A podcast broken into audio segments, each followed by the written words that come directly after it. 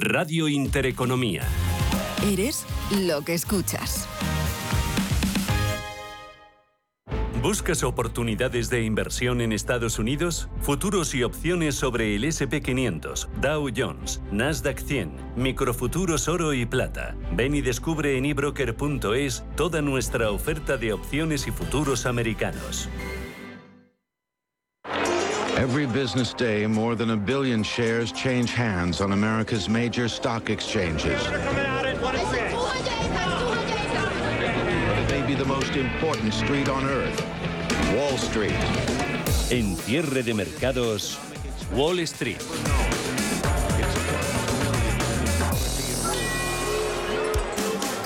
Semana que ha comenzado a medio gas en los eh, mercados internacionales. Se celebra en Estados Unidos el Día de los eh, Presidentes y eso ha propiciado el cierre por festivo en Wall Street y mercado Nasdaq. Ausencia de actividad en los principales mercados del mundo se deja notar tanto en las eh, referencias con las que cuentan los inversores como en las cifras de volumen negociado. Más eh, dinero que sale que el que entra. Hoy por aquí en Europa con pérdidas en IBEX del 0,49%, 9.287 puntos, eh, cediendo también posiciones de, de, forma moderada. Mercado francés abajo K40 un 0,16 y en positivo DAX alemán, pero por muy poquito, logrando avances eh, testimoniales. Son del 0,04% para el DAX en 15.400 87 Eurostox eh, cayendo también un leve 0,08%. Sí que hay negociación en mercado de futuros. Ahí tenemos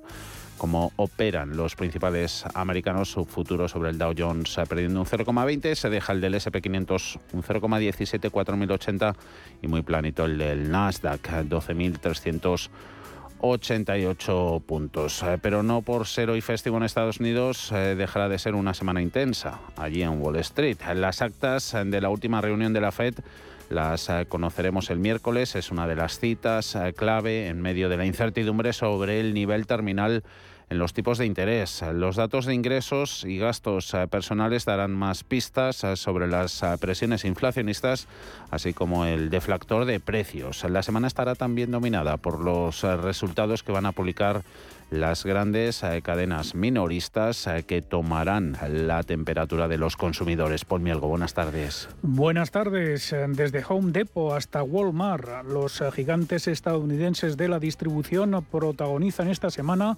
la temporada de resultados. Sus beneficios e ingresos serán el termómetro de la demanda de los consumidores, la trayectoria del crecimiento económico y la rentabilidad de la América corporativa.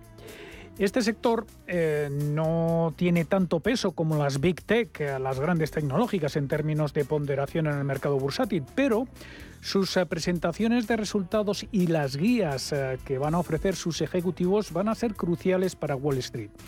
Y es que las acciones de consumo son el grupo del SP500 que mejor rendimiento registra en lo que llevamos de año, después de haber sido muy castigadas en 2022 cuando la inflación descontrolada y el aumento de sus inventarios reducían las ganancias. Walmart, la mayor cadena minorista del mundo por ventas, y Home Depot, el gigante de tiendas de bricolaje, Presentarán sus resultados mañana martes y van a marcar la pauta para el resto de las compañías del sector, según JP Morgan. Sus analistas esperan unas guías muy prudentes. Su recomendación para Walmart es neutral y para Home Depot sobreponderar. El miércoles va a llegar otra de las citas importantes, las actas de la reunión de enero de la Fed, cuando decidía reducir el ritmo de subidas de tipos de interés a 25 puntos básicos después de un año de agresivo ajuste. Desde entonces, los datos han mostrado una moderación en la inflación, aunque los precios a la producción, lo veíamos la semana pasada, registraban en enero el mayor avance en siete meses. Junto a la fortaleza del mercado laboral, los inversores estarán reevaluando las perspectivas en las subidas de tipos. Ahora los futuros sitúan el pico en eh, los tipos de interés en el 5,2% para el mes de julio. Alexis Ortega, socio director de Finagentes Gestión. Esta semana volvemos otra vez al debate sobre los tipos de interés, que yo creo que es lo que realmente está importando al, mercado. ¿Cuál va a ser la reacción de, la Reserva Federal después de una idea inicial de que había un cierto grado de desinflación, pero luego unos datos pues de inflación o de IPC o de precio de producción que de alguna manera o de ventas minoristas que vienen a decirnos que quizás a lo mejor algo más de subida de tipos de interés y que le queda a la Reserva Federal. Los tipos a largo están subiendo en Estados Unidos, aunque todavía no llegan al 4% el de 10 años, pero llevamos unos días de, fuertes subidas y esa es la, concentración. Esta semana vamos a tener el IPC de la eurozona, pero sobre todo el viernes el deflactor del PCE de Estados Unidos. Pues ese deflactor de precios, eh, el consenso de economistas eh, prevé eh, que este indicador de inflación preferido de la Reserva Federal aumente un 0,5% en enero respecto al mes anterior, sería el mayor avance desde mediados de 2022. En cuanto a la tasa subyacente, se espera un 0,4% de avance. El calendario económico también incluye actualizaciones sobre las ventas de viviendas nuevas y existentes para el mes de enero, junto con la revisión del Producto Interior Bruto del cuarto trimestre y también, como cada jueves, el paro semanal con las solicitudes de subsidio por desempleo. Sin la referencia hoy de Wall Street, que cierra por el Día del Presidente, en Estados Unidos, la tensión geopolítica marca también el inicio de la semana en la que se cumple un año de la guerra en Ucrania. La conferencia de seguridad de Múnich este fin de semana ha reflejado que las tensiones entre Washington y Pekín van en aumento. Estados Unidos incluso asegura que China apoyará con armas a Rusia.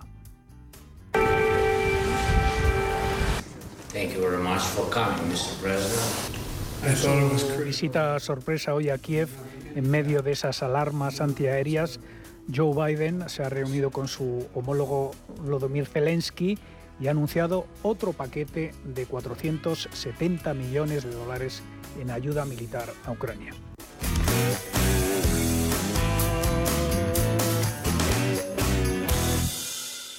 ¿Estás buscando un broker para operar en el mercado americano? Ven ahora y descubre en ebroker.es toda nuestra gama de opciones y futuros americanos, con tiempo real gratuito en todos los productos de CME Group, garantías intradía y comisiones muy competitivas. ¿Te interesan los mercados financieros? ¿Conoces las principales diferencias entre futuros, acciones, CFDs, opciones y otros productos derivados? ¿Buscas información sobre análisis técnico y fundamental o herramientas avanzadas de trading? Descubre en ebroker.es nuestros webinarios y contenidos exclusivos de formación. ebroker.es, reinventando el trading. Si te da por cambiar de banco, Santander te lo pone fácil. Hacerte cliente es tan sencillo y rápido que lo puedes hacer estés donde estés, que para algo es una cuenta online. Y además, te llevas 150 euros si traes tu nómina antes del 28 de febrero. Consulta condiciones en bancosantander.es. Santander, por ti, los primeros. ¡Vaya acción! ¿La has visto? ¿Qué acción? ¡Una acción gratis! Ahora consigue una acción gratis por hacerte cliente de XTB y descubre cómo se siente un inversor en bolsa. Descarga la app de inversión de XTB, hazte cliente, haz tu primer depósito de cualquier importe y disfruta de tu acción gratis para empezar a invertir. Invertir implica riesgos. Términos y condiciones de la promoción en xtb.com. Hoy más que nunca es importante aprender las técnicas para hablar en público correctamente. Entra a formar parte de los cursos que por iniciativa de Radio Intereconomía te darán la oportunidad de obtener la excelencia de estas técnicas. Grupos reducidos, tres horas, tres días a la semana, tres semanas. Precio del curso completo, 300 euros. Plazas limitadas. Te esperamos en Radio Intereconomía. Llama al 609 88 2218. Antes de que amanezca te acompaña, escucha y ameniza las mañanas en Radio Intereconomía. Antes de que amanezca, con Guillermo Sancho Muela, de martes a viernes, de 6 a 7 de la mañana, en Radio Intereconomía.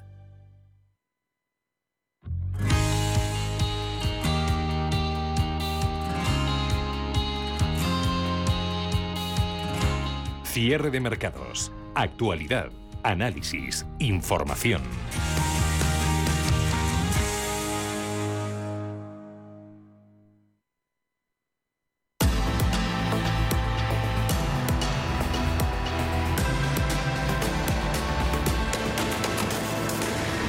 Cierre de mercados. con Javier García Viviani. Sesión del lunes que empezó en eh, positivo en las eh, bolsas europeas, aún así sin grandes eh, novedades. Esas primeras noticias de la mañana, las procedentes de Asia, dieron continuidad al signo alcista predominante desde el inicio del año en los mercados de renta variable. Hemos sabido que el Banco Central de China ha mantenido sin cambio sus tasas de préstamos a un año, confirmando así su política más que acomodaticia en línea con los estímulos anunciados por el gobierno de Pekín en su intento por reactivar el crecimiento del gigante asiático en plena reapertura, levantamiento de todas esas restricciones adoptadas por el COVID. Hemos visto subidas en bolsas chinas eh, que han superado el 2,5% y máximos intradía en las europeas en las primeras horas eh, de negociación. IBEX eh, tocó su máximo intradía en los 9.368 puntos, ahora bastante alejado del mismo, 9.282, perdiendo un 0,54%, zona de mínimos de la jornada. Retrocede también DAX en rojo, un 0,01, Eurostox cotizando ya con pérdidas del 0,13% en 4.269 enteros eh, tenemos el pan europeo. Así que principales plazas europeas se decantan claramente a estas horas por la prudencia y Bolsa Española opta por esa recogida de beneficios eh, después del pleno de subidas que se anotó la semana pasada con esa revalorización que superó el 2,4% en la semana, que impulsó al IBEX a sus máximos eh, de tres años. Buen comportamiento tenemos por aquí en acereras, destacando en los avances. En cambio, Recibiendo más presiones bajistas eh, que alcistas, eh, tenemos al eh, sector bancario. Enseguida vemos al mercado español por dentro. Antes, comportamiento sectorial en Europa. Si hacemos la foto, ahora dentro del Eurostox 50, mejores sectores cotizados tenemos al químico, también un poquito industrial, consumo defensivo y fabricantes de coches, eh, también eh, petroleras, eh, cotizando con avances. En el lado negativo, resbalón en compañías tecnológicas, empresas del lujo y entidades financieras con descensos tanto en bancos como en aseguradoras. Estaremos en cierre de mercados hasta las 7 de la tarde. Adelantamos ahora en sumario temas que vamos a llevar en esta edición de lunes.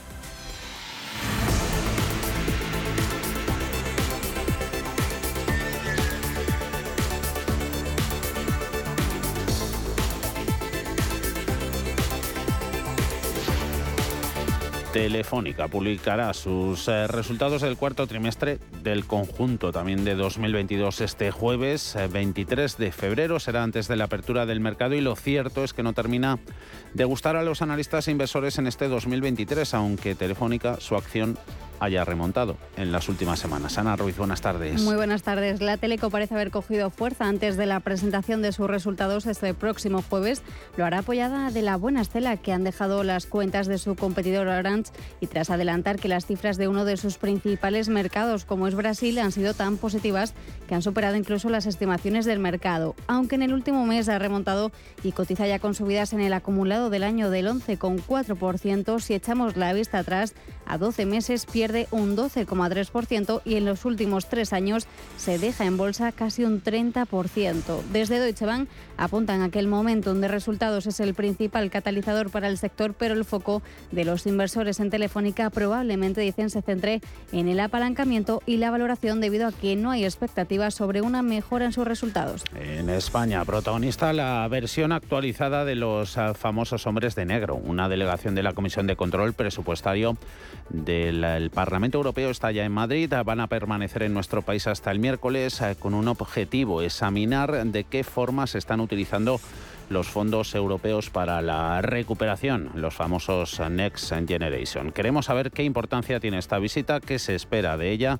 y qué valor tiene más allá del simbólico. Alma Navarro, buenas tardes. Buenas tardes. Visita que se produce justo tres días después de que Bruselas autorizara, fue el viernes, el tercer pago de los fondos europeos con el que España superará la mitad del plan de recuperación, 6.000 millones hasta un total de 37.000. Hoy han llegado a Madrid 10 eurodiputados encabezados por la presidenta Mónica Holmeyer. Pertenecen a varios grupos políticos y tras su visita a España y retorno a Bruselas elaborarán un informe con las principales conclusiones a las que lleguen. Un informe que evaluará sobre el terreno la aplicación del plan de recuperación y resiliencia, en particular gestión, auditoría y control en vigor. Supervisión pero no fiscalización será lo que lleven a cabo. Antonio Pedraza, presidente de la Comisión Financiera del Consejo General de Economistas. Lo que van a hacer es, venir, llegar, observar, ver y volverse.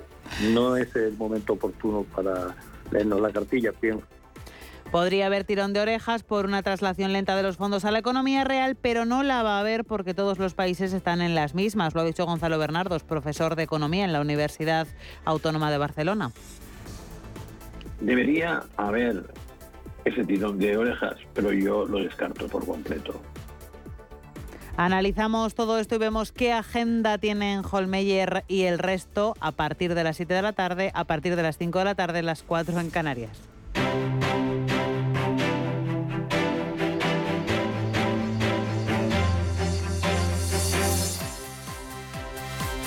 este espacio.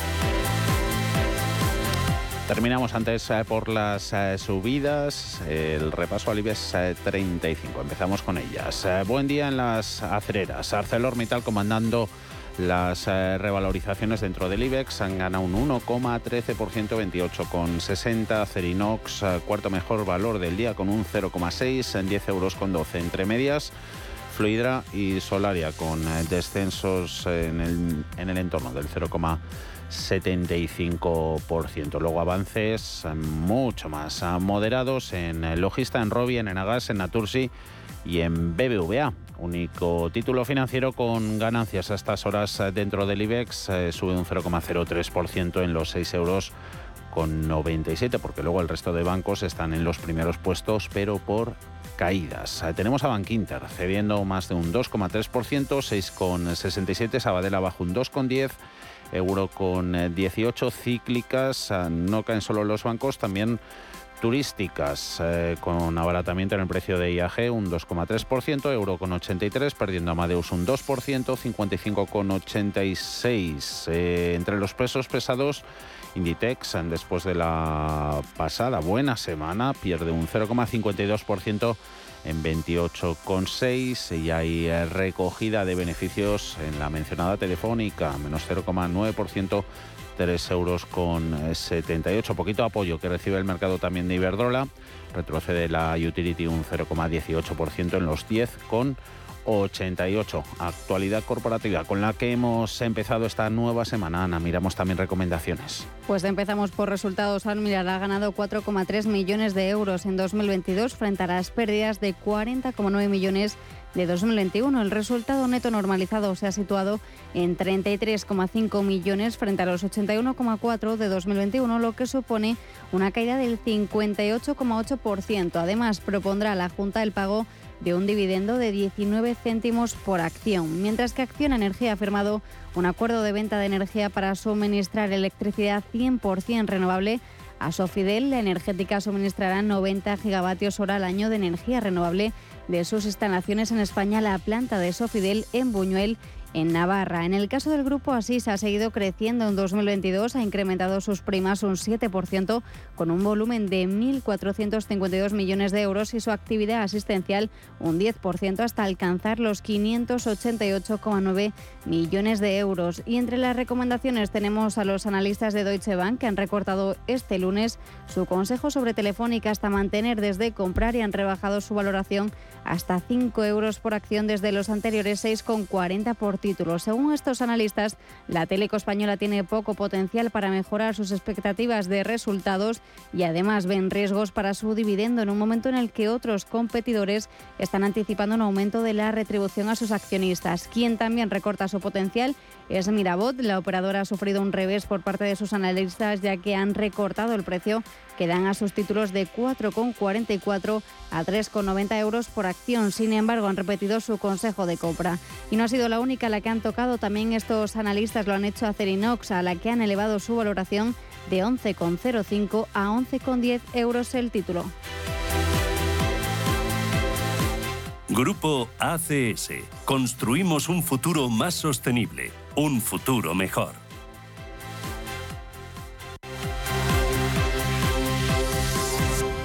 En el mercado continuo, precisamente las acciones de Almiral están entre las mejores, subiendo más de un 6%, Artificial Intelligence un 8,5%. En el lado de las eh, caídas, mercado amplio perdiendo Cebasa un 4,2, Lingotes retrocediendo un 3,4. Valores eh, que forman parte de muchas eh, carteras de fondos de inversión y fondos que van a ser protagonistas hoy en nuestro consultorio, como todos los lunes, con José María Luna de Luna y Sevilla, asesores patrimoniales.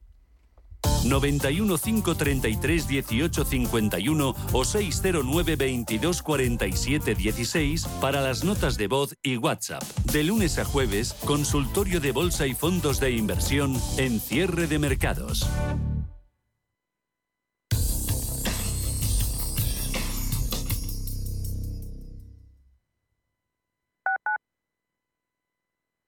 ¿Quieres invertir de manera inteligente con altas rentabilidades y riesgo controlado? Cibislen es la empresa líder en inversiones inmobiliarias. Invierte con garantías desde solo 250 euros. Miles de inversores ya confían en Cibislen para sacar la máxima rentabilidad a su dinero. Únete a la inversión inteligente visitando cibislen.com. Los nuevos conceptos energéticos son ya un presente. Por ello, en Radio Intereconomía nos sumamos cada semana a I Verde, un programa sostenible y eficiente, productivo e innovador en el que analizamos etiquetas tan conocidas como eco, cero, bajas emisiones, descarbonización o renovables. Recíclate cada martes de 2 a 3 de la tarde en Radio Intereconomía con José Luis Pichardo y descubre el futuro más verde. Esto es Metro de Madrid donde tu vida es única. Porque hay muchos días que en Metro hay música. Es ecología creciendo cada día. Nuestra energía cada vez más renovable. Porque no hacerlo sería imperdonable. Hay una cosa indiscutible: es que Metro cada día más accesible. Y como tu vida se mueve, deja que Metro te lleve. Metro de Madrid. Comunidad de Madrid. Redecora tu casa, redecora tu casa, redecora tu casa, redecora tu casa, redecora tu casa. Reforma integral piso de 80 metros cuadrados en 8 semanas, 32.950 euros. Redecora tu casa, redecora tu casa, redecora tu casa. Seguimos siendo la primera empresa española en darte por escrito la duración, las calidades y un precio cerrado. Conócenos en redecoratucasa.com. Lo que te gusta, lo que te emociona, lo que te estremece, lo que te espera. Cultura, arte, ciencia, pensamiento, literatura, arquitectura, diseño, cine, historia, música. Nace Caixa Forum Plus. Una nueva forma de conectar con toda la cultura y la ciencia al alcance de tu mano. ¿A qué esperas? Descárgatela. Caixa Forum Plus. Fundación La Caixa. Radio Intereconomía. Eres lo que escuchas.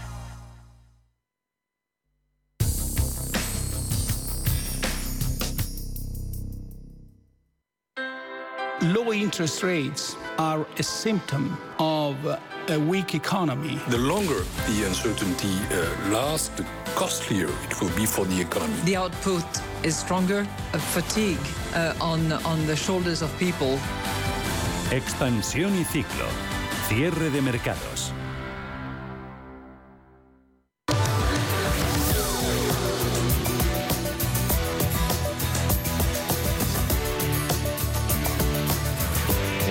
Gobierno se ha reunido esta mañana con toda la cadena alimentaria para analizar en conjunto el impacto en la cesta de la compra de la rebaja del IVA en alimentos básicos que el gobierno puso en marcha Alma el pasado 1 de enero.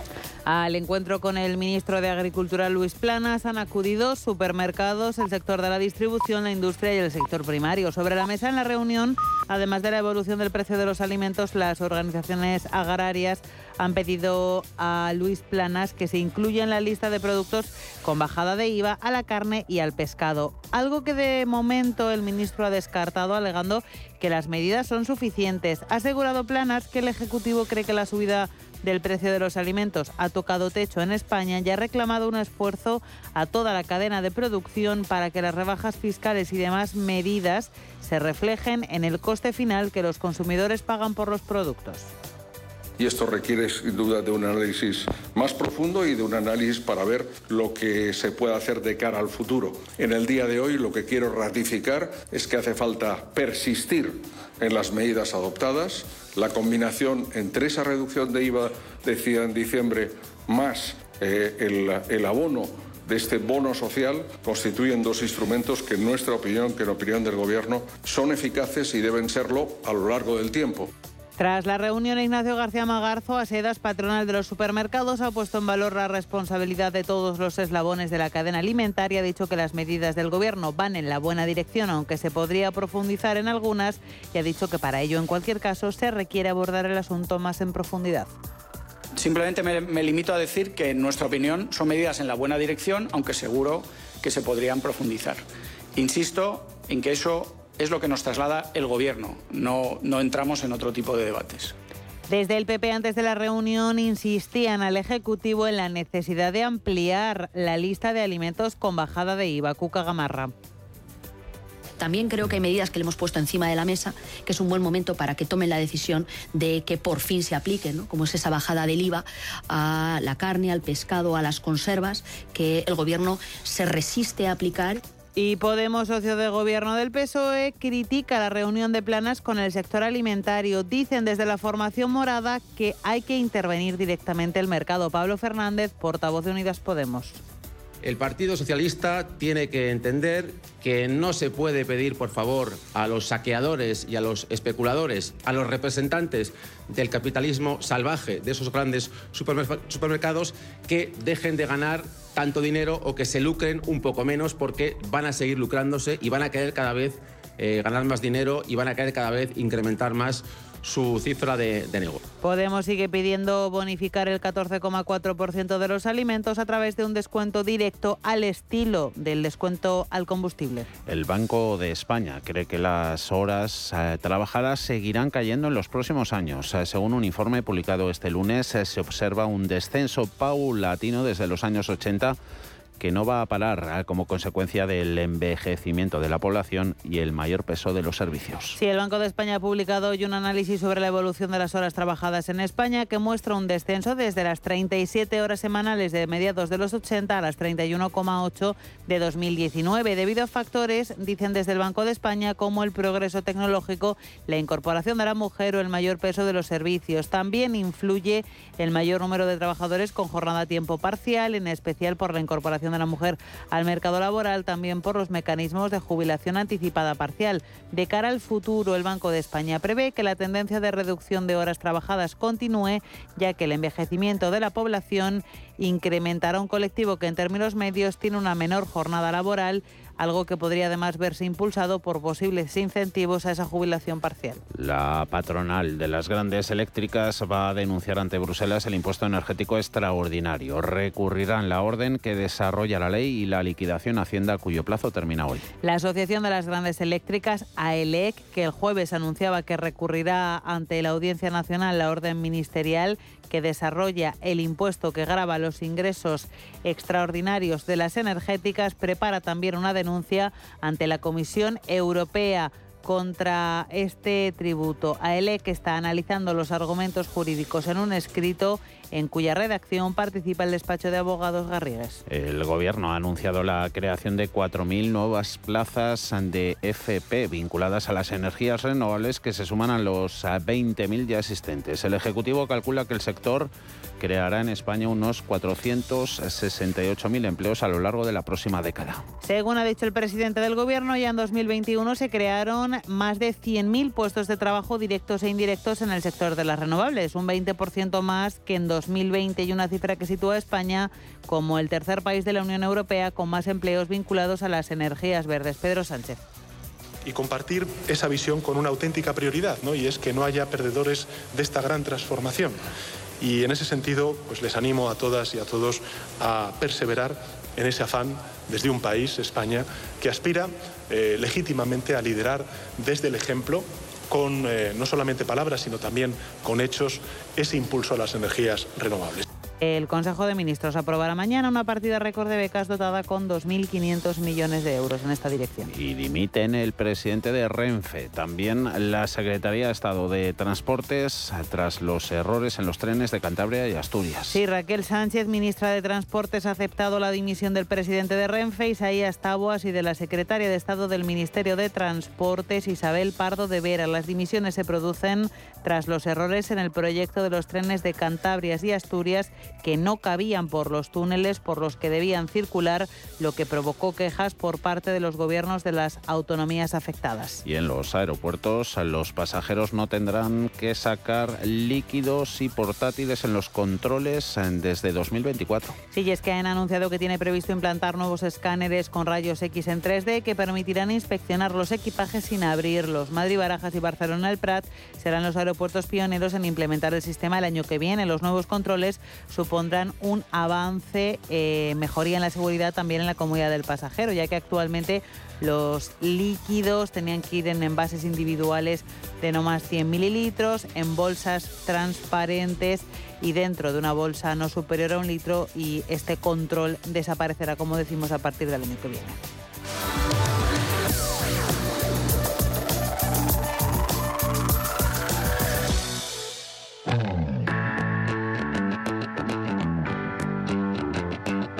CaixaBank patrocina este espacio.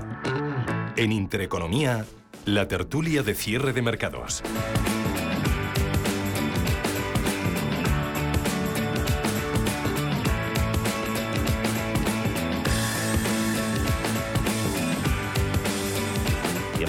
Tertulia y análisis económico de las cuestiones que eh, rodean a la actualidad este lunes 20 de febrero. Saludamos a Javier Domínguez. ¿Cómo estás, Javier? Muy buenas tardes.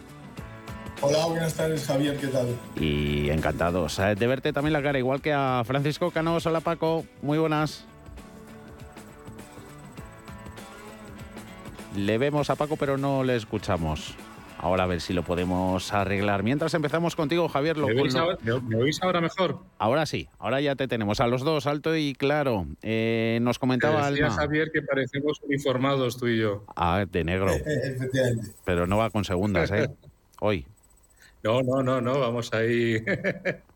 Enseguida, enseguida hablamos de, los hombres de negro, de esa visita de, de la misión del Parlamento Europeo. La mayoría de ellos eh, son curiosamente españoles, pero antes ese informe del Banco de España conocido hoy, que cada vez trabajaremos menos horas semanales de media y no será por la fórmula todavía en laboratorio de jornadas de cuatro días, eh, de semanas de cuatro días. Banco de España, que ha publicado ese informe sobre la evolución de las horas trabajadas por ocupado, ha incluido ahí varias interesantes previsiones a futuro y uno de los escenarios que, que se maneja es que dentro de 10 años se habrá reducido en casi tres horas por la evolución demográfica del país. Eh, consecuencias de todo ello, esto se está notando, ¿de verdad, Javier Domínguez? Eh, bueno, pues eh, cuando yo he visto esta noticia, bueno, este informe que hacía el Banco de España, lo primero que he hecho ha sido mirar cuál era el PIB que había en el año 87 y el PIB que ha habido en el 2019, que es cuando cierran el, proceso. Y, se ha multiplicado, eh, la verdad es que es una agradable revisión, porque había 318 mil millones de PIB en, en el 87 de España y ahora son 1,3 o 1,4 billones en el 2019. Quiere decir que se ha multiplicado por tres veces y media la producción española. Por tanto, si hemos reducido la- las horas de laborales y hemos multiplicado por tres veces y media la producción, quiere decir que algo se está haciendo bien. Entonces, en definitiva, está redundando eh, esta reducción, eh, que yo diría que no es tan importante. Bueno, de 37 a 32, en números redondos, es, es- es una hora a la, a la semana, ¿no? Un- una hora por, por día por, eh, eh, de una semana de cinco días. Bueno, pues sí, el impacto ha sido bastante positivo. Es verdad que si contemplamos eh, la España del año 87 contra la España del 2019 es que son radicalmente diferentes, ¿no? Era un mundo donde había muchos bancos en aquel momento, recordemos los siete grandes bancos y las, siete, las cuatro grandes cajas que había en aquel momento y se ha ido transformando hasta el punto de que hay ya eh, menos de un, eh, un puñado de bancos reducidos eh, digo bancos porque era la gran industria que teníamos en aquel momento y lo demás era pues la telefónica y, poco más. Y ahora está muy repartido. Por tanto, yo creo que ahora que, es muy interesante ¿no? el, el, análisis y que efectivamente yo creo que las jornadas partidas eh, que se están recibiendo para poderlo para poder cuidar a los niños, etcétera, etcétera, la familia, más luego, por supuesto, el impacto de la tecnología que sí que se ha multiplicado y se ha hecho muchísimo más eh, de, usuario más que de grandes ordenadores, pues yo creo que es, un, es interesante. Bueno, está muy bien, está bien. Ahora bien, que siempre se comenta, Paco, que mm, productividad aumenta si trabajamos en menos horas. Eh, ¿Productividad se ha visto también ese aumento en la economía española o no? ¿O ahí flaqueamos? Bueno, eh, es que estas, estas estadísticas a veces son un poquito, hay que cogerlas con cierta distancia y me explico por qué. No es lo mismo eh, pasar horas de trabajo que trabajar. Mm, mm. Es decir, eh, en algún modelo eh, más, pues sí, como estaba comentando antes, Javier, que, que, te vas hacia atrás, ¿no? Mm, el modelo era pasar muchas horas en el trabajo. Eh, el modelo era también muy intensivo, muchas veces en mano de obra por el tipo de industrias que había, y eso eh, evidentemente ha cambiado significativamente, especialmente por la introducción de eh, nuevas tecnologías. Creo recordar que España es el número, pues como cinco o seis en el mundo en términos de robots por número de trabajadores, en gran parte debido a, a la industria del automóvil. Entonces, Quiero decir con ello que, por un lado, se ha pegado un salto en cuanto a productividad, no tanto de productividad de las personas como de productividad como output, es decir, lo que se mide como en el PIB. Y yo creo que eso es muy interesante. Y después también cuando uno empieza a mm, dar más alternativas que simplemente ir al trabajo y fichar de X a X o Mm, intentar que hasta que no se vaya, como antiguamente parecía ser un modelo, ¿no? Hasta que no se iba el jefe, aquí no se iba nadie, aunque estuvieras leyendo el mm. marca, ¿no? Pues ese tipo de cosas están cambiando y han cambiado significativamente. El hecho de trabajar desde casa, pues también al final son horas dedicadas en exclusividad a un determinado tema eh, que hace que la productividad pueda aumentar y no cuentas el tiempo que pierdes, digamos, entre comillas, en desplazamientos eh, y, en el commuting famoso eh, anglosajón. Ese tipo de cosas son las que deberíamos leer con un poco de letra más fina en ese tipo de, análisis para ver realmente la productividad de las personas. Y cuando hablas de la productividad de las personas, eh, todavía nos queda un, pues, un recorrido hasta, hasta ser de, eh, eh, o, estar entre los primeros de la clase. Ese es el, para mí, bajo mi punto de vista, eh, el objetivo, el reto que deberíamos tener. No solo todo esto que estamos diciendo, que es positivo, sino que las, la productividad española comparada con productividades medias de los mejores de la clase, de los mejores de, de nuestro entorno, de nuestros competidores, mm. pues que nos acercásemos cada vez más a ellos y, por qué no, en un futuro poderles llegar a superar. Mm, todos estos eh, cambios de tendencia eh, van a tener consecuencias en, modelos salariales, en las cotizaciones, eh, también puede que en el sistema público de, pensiones. ya hace unos años se hablaba de, de los microjobs, de los mini jobs, exportarlos desde desde, Alemania, ¿no? Esa, esa fórmula, esos eh, trabajos de pocas horas para completar una renta principal como la pensión, si tenemos en cuenta precisamente uno de los motivos que aduce el Banco de España, el, envejecimiento poblacional. Eh, ¿Qué pasará en las, en las empresas, eh, Javier, si las personas más talentosas ¿no? de, todas estas nuevas generaciones deciden trabajar en, en mini jobs, ¿no? sin ligarse jamás a ninguna corporación, a ninguna empresa? Bueno, yo creo que todavía es temprano para la estructura empresarial en España o laboral. Es muy, es, yo creo que es temprano para los mini jobs. Es verdad que mm, desde la, con la pandemia, y ya lo hemos citado, mm. el tema del teletrabajo eh, ha sido un hito importantísimo y ha hecho cambiar la relación laboral de una manera notable, por no decir absolutamente radical.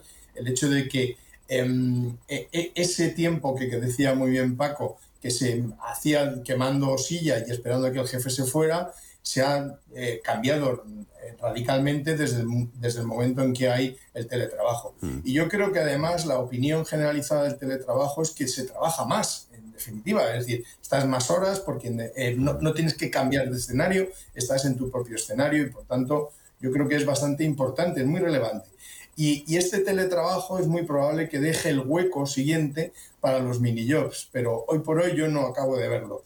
Eh, pero las dos facetas quizás más relevantes de entonces hasta ahora, o por menos esta, en esta evolución, ha sido, ya digo, la incorporación de, las, eh, de la jornada partida para conciliar con hijos, etcétera, primero, cosa que antes estaba muy mal visto y ahora es parte integrante de, lo, de, de la vida diaria, primero, y segundo, el teletrabajo. Entonces eso puede que abra huecos al, a los mini jobs pero hoy por hoy yo no lo acabo de ver, ¿eh? no, no veo yo el, tejido empresarial, a lo mejor dentro de nada lo veremos, insisto, por la, eh, esta reunión de nuevos asuntos. Eh, reunión va a haber eh, con la comitiva de hombres de negro, esa, esa misión de la Comisión Parlamentaria del control presupuestario de la, de la Eurocámara con el objetivo de, comprobar de qué manera se están em, ejecutando y usando los fondos del Next Generation, esos fondos ¿no? que se establecieron para, la reactivación de la economía europea tras el impacto de, la pandemia. Eh, hombre de negro, Paco, ¿por qué se está armando tanto revuelo, tanto ruido con una visita esta de parlamentarios de la Unión Europea? va a servir para algo? ¿Se puede leer más en clave interna o externa? Es una buena pregunta. Yo creo que, habría que, empezar por explicar que en Europa no es lo mismo la Comisión Europea que el Parlamento Europeo. Y quien tiene el mandato de fiscalizar en un primer instante eh, todo este tema de los Next Generation, etcétera, etcétera, es la Comisión Europea, no el Parlamento y quien viene es una delegación, por no utilizar la misma palabra, una delegación del Parlamento. Sí que es verdad que al final eh, el Parlamento controla la comisión desde el punto de vista de, seguimiento y de, y al final pues es un tema también político. ¿no? Pero no olvidemos que son dos temas diferentes. Dicho eso, a mí me parece mm, que tenemos que poner las cosas en un contexto.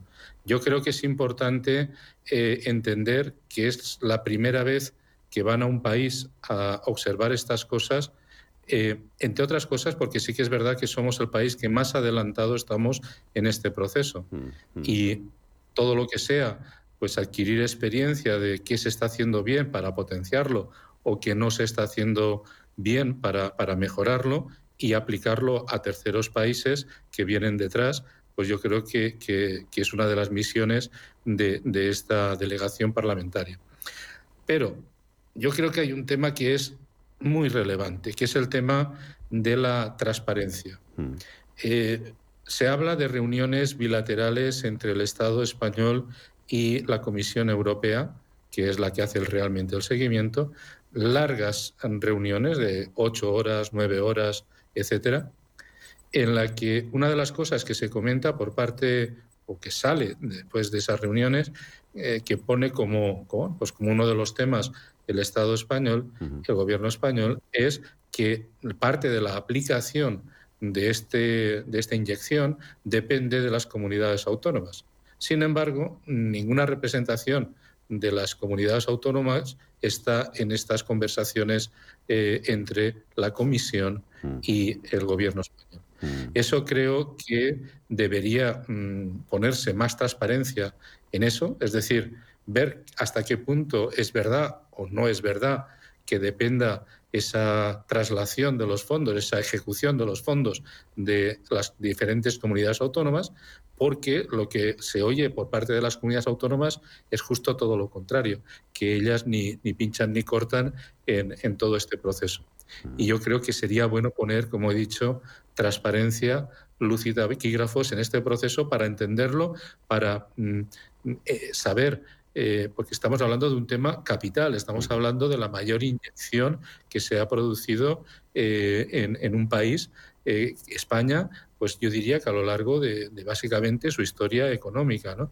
Y, creo que eso es importante que haya esa transparencia, esa claridad sobre qué está pasando y, eso es parte de la misión, entiendo, de, esta delegación del Parlamento Europeo. Eh, delegación que no hacemos bien ¿no? En, equipararla, ponerla en equivalencia, eh, Javier, con, aquellos hombres de negro de la época de la Troika que, sí que nos visitaban en, lo duro de la crisis de la deuda. La realidad es, es bien distinta. Bueno, yo creo que vienen eh, su, labor es más o menos la misma. En definitiva, vienen a revisar qué es lo que está ocurriendo con el dinero eh, que se ha proporcionado. Em, es verdad que eh, una de las labores fundamentales precisamente del Parlamento Europeo, que es el que ha venido, es el control de la Comisión Europea. Em, de todos es conocido y además es público y notorio esa química que hay entre la señora von der Leyen y Pedro Sánchez, em, lo cual, digo, no, no estoy revelando nada ni es una opinión personal. Yo creo que es Vox Populi, que se ve que hay, una enorme em, relación. Em, lo que también nos ocurre, y es Vox Populi también, es que hay una falta de transparencia notable dentro de la distribución de los fondos Next Generation en España. Por lo menos no estoy diciendo que no esté bien hecha o mal hecha, sino que hay una opacidad o una falta de transparencia notable, porque si no, no, no haría falta que cada dos o tres meses un periódico económico o un periódico de distribución nacional se dedique a analizar exactamente dónde están y cuál es el porcentaje de ejecución. Y es algo recurrente. Si fuera tan transparente no haría falta hacer esos análisis que se hacen de manera eh, periódica, pues en Expansión, El País o El Mundo, sacan eh, cada dos por tres sacan un artículo diciendo que están ejecutados tanto por ciento o menos, o que no ha llegado el dinero, etcétera, etcétera, más luego las quejas sistemáticas de las comunidades autónomas que se sienten aisladas. Por tanto, parece que es interesante que venga eh, el, el Parlamento Europeo a revisar esto, porque de ahí al menos saldrá seguro que el gobierno español sacará unos procedimientos de transparencia mucho más o, una herramienta que haga llegar, o sea, hacer más transparente esta, este reparto. Mm. lo cierto es que es mucho dinero el que nos va a llegar, es mucho dinero el que está viniendo y además recordemos que también se está haciendo, hay un cierto run run en Bruselas respecto al nuevo, a, la rebaja del delito de malversación em, producido por, por Sánchez, mm. bueno, por el gobierno español, eh, para facilitar el tema de los catalanes, de los socios catalanes. Evidentemente, si rebajas una de las eh, grandes valladares que hay para evitar la, la, mala distribución del dinero, es precisamente la legislación que hay para la malversación, el hecho de que se haya cambiado recientemente, pues, que genera cierta incomodidad.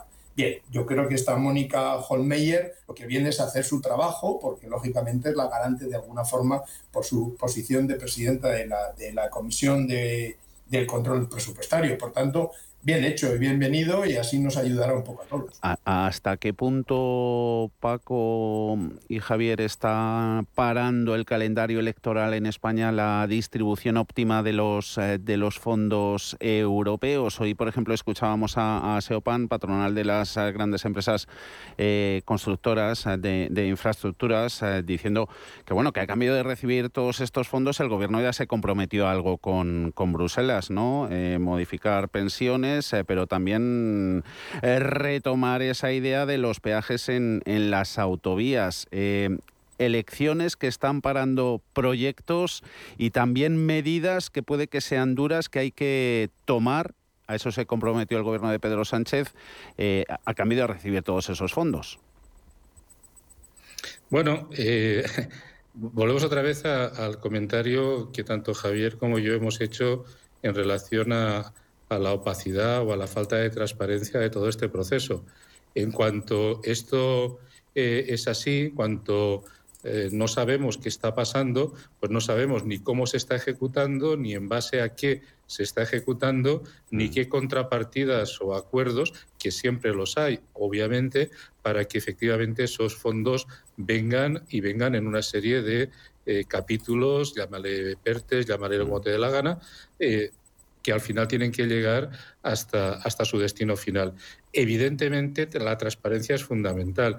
Y estando en periodo electoral, este año es un, año electoral, en, en, pocos meses hay las primeras grandes elecciones y como mucho hasta final de año van a ser las, las de carácter nacional. Obviamente, con ese filtro, pues a veces uno duda de que eh, bueno, pues haya la suficiente transparencia como para conocer mm, los compromisos, los, eh, eh, las dificultades, los éxitos. Bueno, los éxitos los vamos sabiendo, ¿no? porque mm. eso se publica rápido, mm. pero, pero esa parte de, saber cómo lo estamos haciendo y si se está haciendo bien, pues hace falta más transparencia.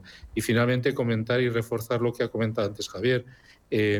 cuando en la parte de la malversación cuando se dice que no hay un lucro personal, eh, esto sería el caso extremo. Si yo gestiono unos fondos que no van a ir teóricamente a mi bolsillo, pero van a ir para desarrollar un proyecto que no va a ningún lado, pues eso en el fondo es una malversación sin un lucro directo, pero con eso eh, eh, realmente he hecho un flaco favor a, la ciudadanía y, a, y a España en general. Eso con la nueva ley pues eh, se puede poner en duda. El favor, desde luego que nos lo hacéis a nosotros siempre contar. Con las mejores opiniones han sido las de Francisco Canosa, asesor financiero, partner e inversor de Cybersea, Adiós Paco y Javier Domínguez, Auriga Global Investors. Muchísimas gracias a los dos. Que vaya bien la semana. Un abrazo. Gracias. Un abrazo. Luego. CaixaBank ha patrocinado este espacio. Premio A con A de emprendedora. Como autónoma, sabes que la A está en ti. Y todo lo que has conseguido merece un reconocimiento. Participa en el premio A de CaixaBank y comprueba cómo puedes ser la ganadora de un premio de 6.000 euros. Inscríbete online hasta el 17 de marzo. ¿Traerías tu hipoteca a Cuchabank si te mejoramos las condiciones? Consúltanos directamente. Cuchabank, tu nuevo banco. Más info en cuchabank.es. ¿Te habían pagado alguna vez por aprender? Bueno, quizás tus padres te hacían algún regalito al finalizar el curso, pero ¿te habían pagado alguna vez 200 euros por aprender de trading? El broker IG lo está haciendo. IG está dando bono de 200 euros para operar en Turbo 24. ¿Cómo conseguirlo? Abrir cuenta real, hacer el curso de tres vídeos tutoriales y aprobar el test final. Más información en IG.com. El trading de Turbo Warrants, productos cotizados, está asociado a un riesgo elevado. ¿Quieres ganar en equilibrio y en salud? ¿Durante el día te faltan energías y no logras renovarte? En Sol Naturaleza tenemos el alimento perfecto para tu cuerpo, Algasol. Algasol es el suplemento esencial en la búsqueda de mayor calidad de vida. Nutre tus tejidos y limpia tu organismo. Contáctanos en el teléfono 91 31 31 409 o entra en solnaturaleza.es. Nuestros especialistas estarán encantados de asesorarte. Te esperamos. ¿Está buscando a alguien que valore sus finanzas? ¿O tal vez un financiero que tenga valores? Si lo que quiere es entender la economía, no se pierda Finanzas y Valores, los lunes de 2 a 3 de la tarde en Radio Intereconomía. Sostenibilidad, tecnología, sector inmobiliario, materias primas y formas de inversión alternativas se dan cita en La Hora del Inversor, un programa en el que nuestros oyentes aprenderán dónde invertir su tiempo y su dinero escuchando a los mejores expertos. De lunes a jueves, de 7 a 8 de la tarde en Radio Intereconomía, La Hora del Inversor, con Alma Navarro. Inversores minoristas e institucionales, gestoras y entidades financieras, empresas, reguladores y supervisores. Los activos digitales despiertan cada vez más interés. Y en Blockchain Radio explicamos conceptos, dibujamos tendencias y damos voz a los principales actores de la industria. Blockchain Radio, a las 2 de la tarde, cada jueves, en Radio Intereconomía, con Javier Molina y Susana Criado. Radio Intereconomía la información precisa y detallada. La información que usted desea conocer.